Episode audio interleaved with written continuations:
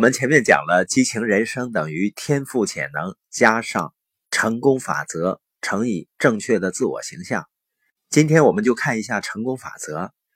很多人啊，在生活中非常努力，但是呢，总是在苦苦挣扎，得不到自己想要的结果。有的人啊，就会告诉你，可能是你生的时辰不对，早生了一个小时；也有的告诉你呢，你的名字需要改一改。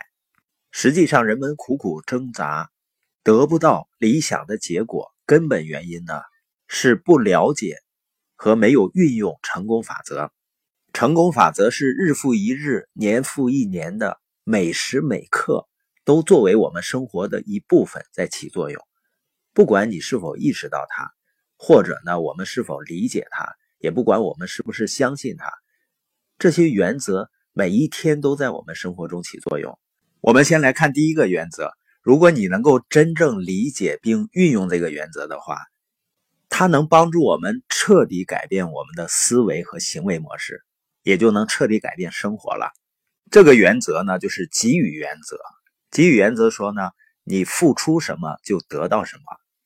可能有人会说啊，这好像也没什么大不了的。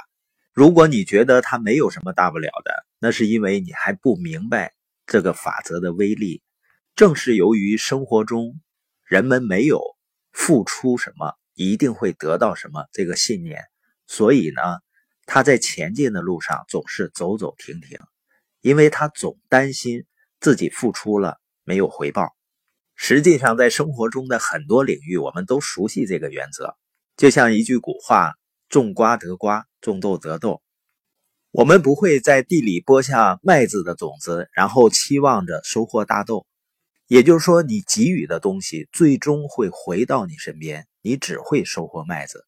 如果你能够真正的理解并且运用给予法则的时候，你会发现你的生命会变得难以想象的丰盛。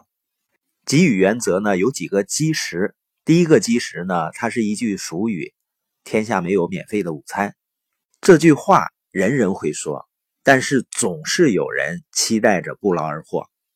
说有一个饭店啊，他挂出来吃饭免费，孙子付钱这个招牌。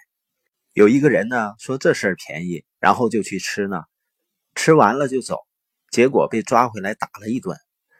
他说：“你这上面不是写着吃饭免费，孙子付钱吗？”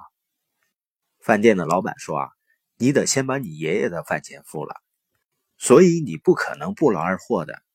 但是呢，我们生活在一个总是试图违背这个道理的社会里，我们的社会是建立在贪婪和嫉妒的基础上的。”曾经有一个广告啊，是这样拍的：说一个女士，她的社交生活十分平淡，总是没有人约会她。